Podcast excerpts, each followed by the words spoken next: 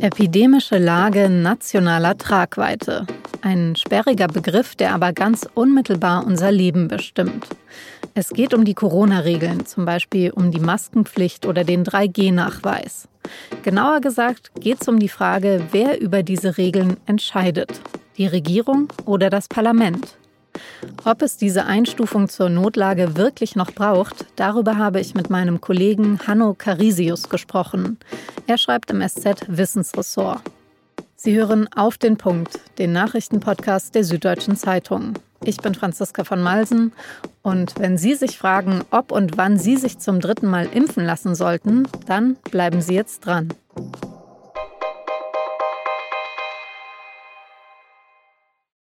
Maskenpflicht, 3G-Regel, Einreisebeschränkungen.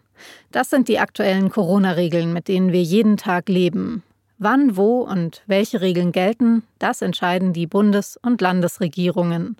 Und zwar schon seit längerer Zeit, ohne ihre Parlamente darüber abstimmen zu lassen.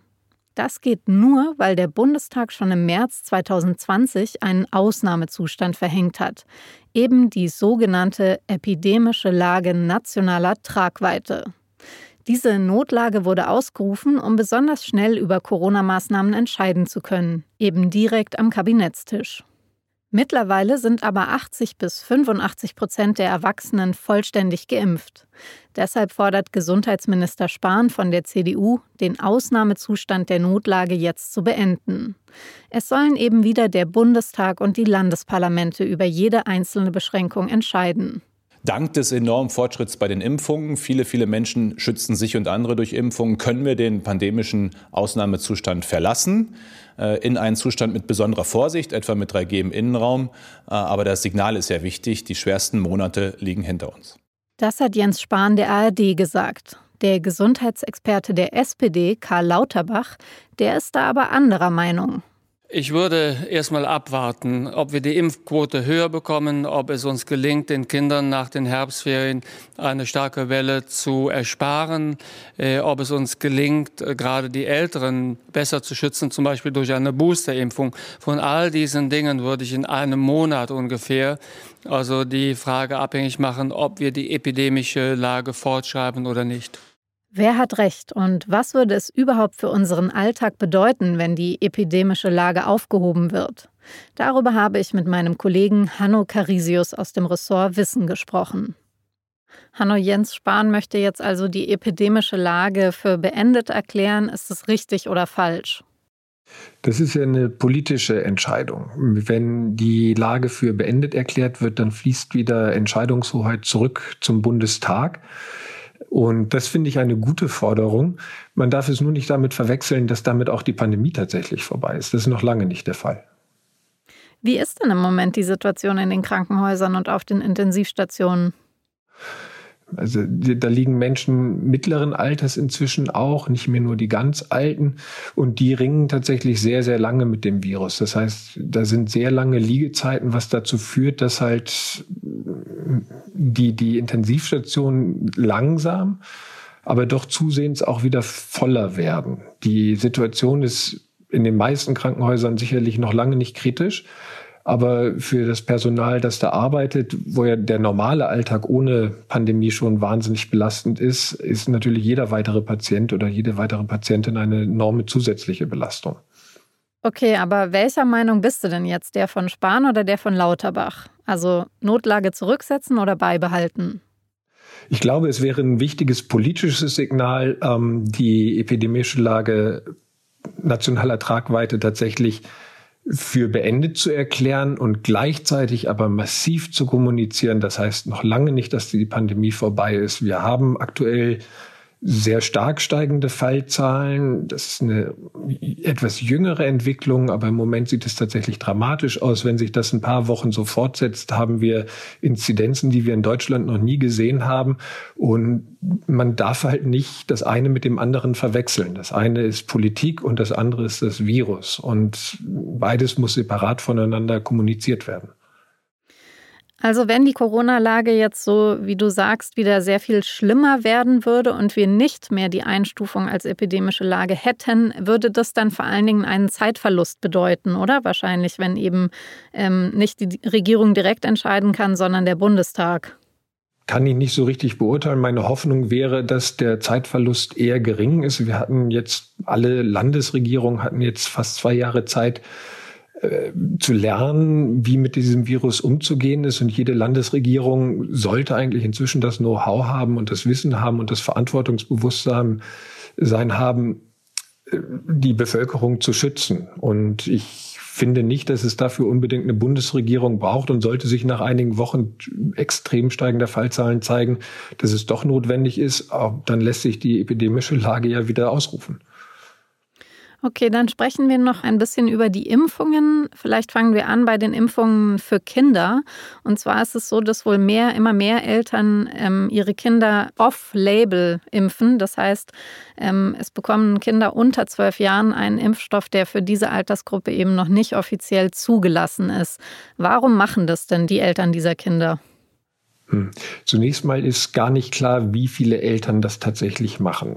Es wird sehr viel auf diese Eltern geguckt, die ja eine sehr, sagen wir mal, besondere Entscheidung treffen. Insbesondere wenn sie sogar Kinder impfen lassen, die noch jünger sind als fünf Jahre, weil für die gibt es praktisch noch also nur sehr, sehr wenige Studiendaten. Für die älteren Kinder zwischen fünf und zwölf Jahren gibt es schon einige Studiendaten. Da ist die Lage schon deutlich klarer, plus ähm, dass die Daten inzwischen an die Zulassungsbehörden von den Herstellern übermittelt wurden und die auch bereits mit der Begutachtung angefangen haben. Das heißt, wir können eigentlich innerhalb der nächsten Wochen mit einer Entscheidung darüber rechnen, ob äh, zumindest der Impfstoff von BioNTech Pfizer für die jüngere Altersgruppe von fünf bis zwölf Jahren zugelassen werden soll das wird nicht mehr lange dauern, diese Entscheidung. Und ich denke, dass es vernünftig wäre, darauf zu warten. Viele Leute denken ja jetzt auch über die sogenannte Booster-Impfung nach, also die dritte Impfung für Erwachsene. Vielleicht kannst du mir noch mal kurz erklären, wer braucht die, wann und mit welchem Impfstoff und ja, was sind da die aktuellen Empfehlungen? Also wirklich brauchen tun Boosterimpfungen Menschen mit einem schwachen Immunsystem. Das sind sehr alte Menschen, sagen wir mal über 80, vielleicht auch über 70 Jahre alt, äh, Krebspatientinnen und Patienten oder Menschen, die aus irgendwelchen anderen Gründen ein schwaches Immunsystem haben und deswegen nicht so stark auf die Impfungen reagieren wie Menschen, die diese Einschränkungen nicht haben. Das heißt, jemanden wie mir, ich bin unter 70, würdest du jetzt gar nicht unbedingt empfehlen, schon mal einen Termin beim Hausarzt auszumachen für die dritte Impfung? Ja, bei jüngeren Menschen muss man meines Erachtens gar nicht über eine Boosterimpfung nachdenken, wenn die Impfung weniger als ein halbes Jahr zurückliegt, die zweite Impfung.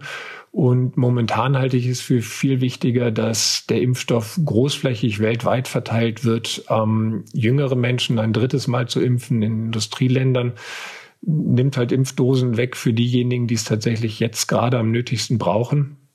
Und wir sollten viel mehr darauf achten, dass diese Impfstoffe gleichmäßig und gerecht verteilt werden, statt einen fantastischen Impfschutz womöglich noch ein kleines bisschen besser zu machen bei Menschen, die ohnehin ein relativ geringes Risiko haben für einen schweren Krankheitsverlauf.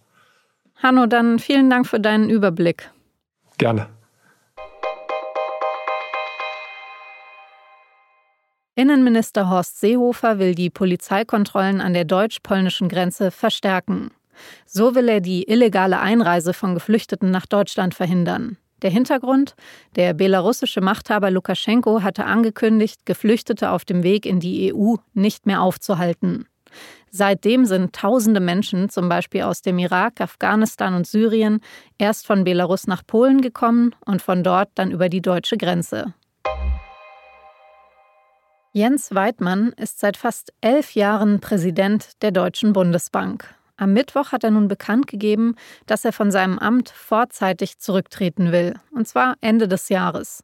In einem Brief an die Mitarbeitenden der Bundesbank schreibt er, er wolle aus persönlichen Gründen aufhören.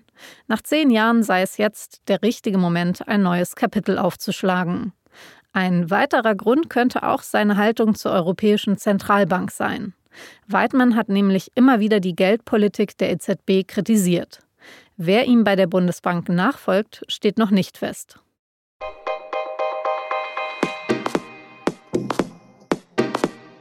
Podcasts kann man ja super einfach so nebenbei hören, beim Fahrradfahren, Kochen oder Aufräumen. Und das geht ab sofort auch mit den Texten der SZ. Die können Sie sich jetzt nämlich vorlesen lassen von einer Maschine. Text-to-Speech nennt sich das. Und bei der Meldung über Jens Weidmann klingt meine neue künstliche Intelligenzkollegin dann so. Bundesbank. Weidmann tritt als Chef der Bundesbank zurück. Also, ich hoffe einfach mal, meine Podcast-KollegInnen und ich kommen Ihnen da jetzt doch ein bisschen, naja, menschlicher vor. Aber die Text-to-Speech-Funktion, die liest Ihnen dafür wirklich jeden Text aus der SZ vor. Das war auf den Punkt. Redaktionsschluss war 16 Uhr. Vielen Dank fürs Zuhören und bis morgen.